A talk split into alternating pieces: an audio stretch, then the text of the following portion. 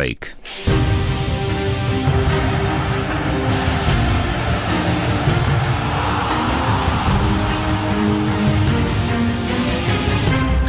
Muito boa tarde, André Maia. Boa tarde.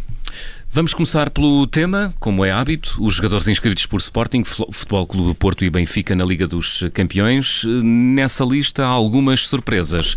Ah, sim, senhor. Que ah, surpresas. E são chocantes. São chocantes?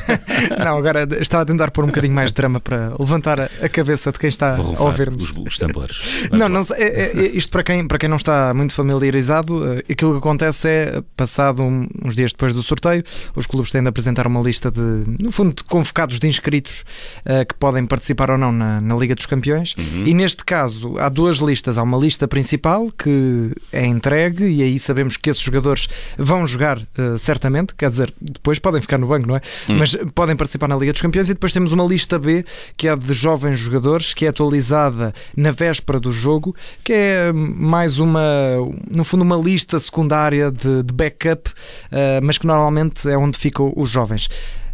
Essa lista, porque é que eu fiz esta contextualização? Esta, essa lista é importante porque há, há, figuras importantes dos três grandes que ficaram nessa lista secundária, nesta, nesta lista B, e que, uh, olhando assim de primeira, à primeira vista, parece que ficaram de fora alguns nomes. Vamos a eles. Então, o Sporting, por exemplo, começamos uhum. pelo, pelo campeão nacional. O Sporting deixou de fora da lista de inscritos da Liga dos Campeões nomes como Gonçalo Inácio e o Tiago Tomás. Gonçalo Inácio, que agora até foi convocado para, para a seleção portuguesa.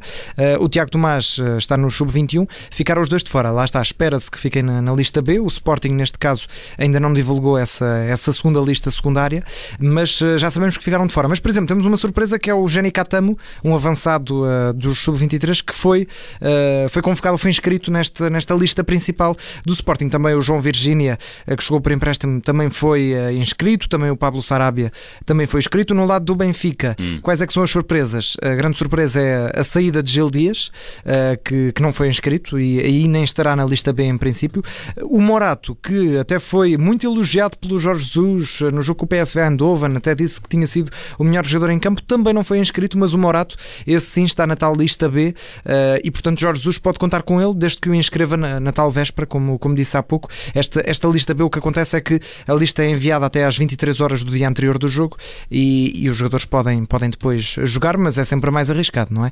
Depois, no caso do Futebol Clube do Porto, uh, aquilo que temos como grandes surpresas são uh, algumas, uh, algumas ausências também que também devem estar nessa tal lista B, como os nomes de João Mário, que tem sido titular na lateral do Futebol Clube Porto, também uh, o Francisco Conceição, o Fábio Vieira também estará, está aliás nessa, nessa lista B, mas ficam de fora da lista principal que tem as inclusões dos reforços, como o PP, o Vendel, o Marco Gruites também e ainda o Bruno Costa, o guarda-redes.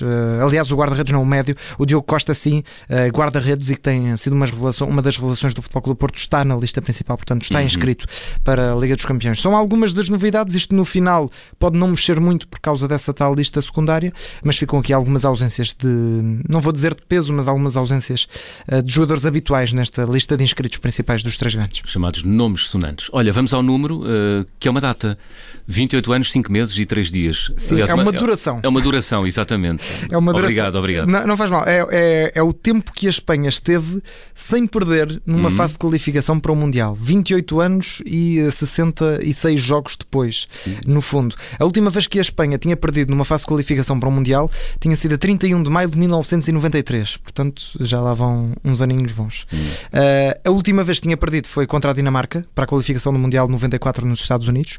A Dinamarca, que na altura até era campeã europeia, perdeu por 1-0 uh, e desde aí que ficou estes 28 anos uh, sem perder e, e, desde aí que aconteceu muita coisa à seleção espanhola, desde ter sido campeã do mundo em 2010 e nessa altura, nessa fase de qualificação para esse Mundial, até venceu todos os jogos de, de apuramento um, e, e, também foi, ainda que não esteja relacionado com Mundiais, foi bicampeã da Europa.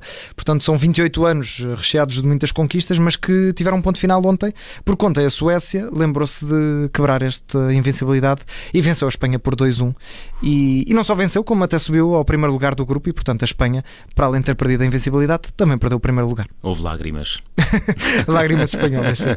Olha, fechamos com a memória. Há 11 anos Portugal empatava 4-4 com o Chipre. Estavas, a falar, estavas a falar de lágrimas. É? Lágrimas. É? e em casa. E em, casa, com sim. o Chipre. Com o Chipre, Chipre. é uma seleção quase desconhecida. Sim, não é? banal. Aliás, basta dizer que nesse, nessa fase de qualificação, falamos do apuramento para o Euro 2012, o Chipre ficou em último lugar do nosso grupo, com dois pontos. Um foi ganho nesse jogo com Portugal, nesse 4-4, o outro eu nem sei em que jogo foi, porque normalmente também não seguimos muito bem os jogos do Chipre, não é? Mas esse, esse jogo 4-4 eu lembro perfeitamente de estar a ver, lembro perfeitamente de estar na sala, a ver na, na minha antiga televisão, eh, ainda mais pequenino, e, e foi um jogo eh, muito estranho, porque eh, foi, primeiro foi em Portugal, como dizias, no estádio Dom Afonso Henriques em Guimarães.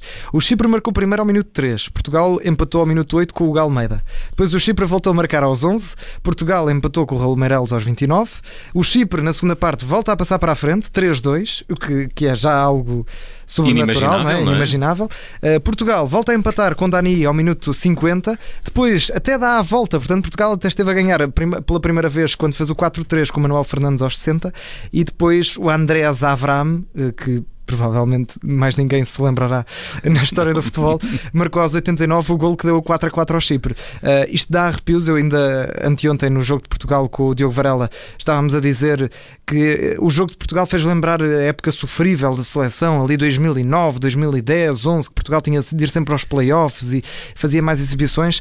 Este jogo talvez é o- o o grande o, o topo dessa, dessa fase sofrível em Portugal, por exemplo, tinha uma equipa com, ah, com Dani, Manuel Fernandes, com ah, o Galmeida, Lietzen, Yannick de Jaló foi convocado, Silvio, Rolando, Beto, ah, nomes que não são maus jogadores de todo, mas que não vingaram na seleção. E, por exemplo, o selecionador português nesse jogo foi Agostinho Oliveira, que era o selecionador interino depois da, da demissão do, do Carlos Queiroz, e foi uma fase muito complicada para a seleção portuguesa. Teve, teve de ir ao playoff, passou em segundo lugar, foi ao playoff depois com a Bósnia e conseguiu ah, vencer depois até com goleada a equipa da Bósnia, mas ah, ninguém tira da memória e não vai ser apagado esse empate 4 a 4 com a equipa do Chipre num jogo de loucos, Hum. em que Chipre foi até ao fim a dar, a dar a luta ao Portugal. Muito bem, é o fecho do tie-break de hoje. André, bom fim de semana. Obrigado, igualmente. Obrigado.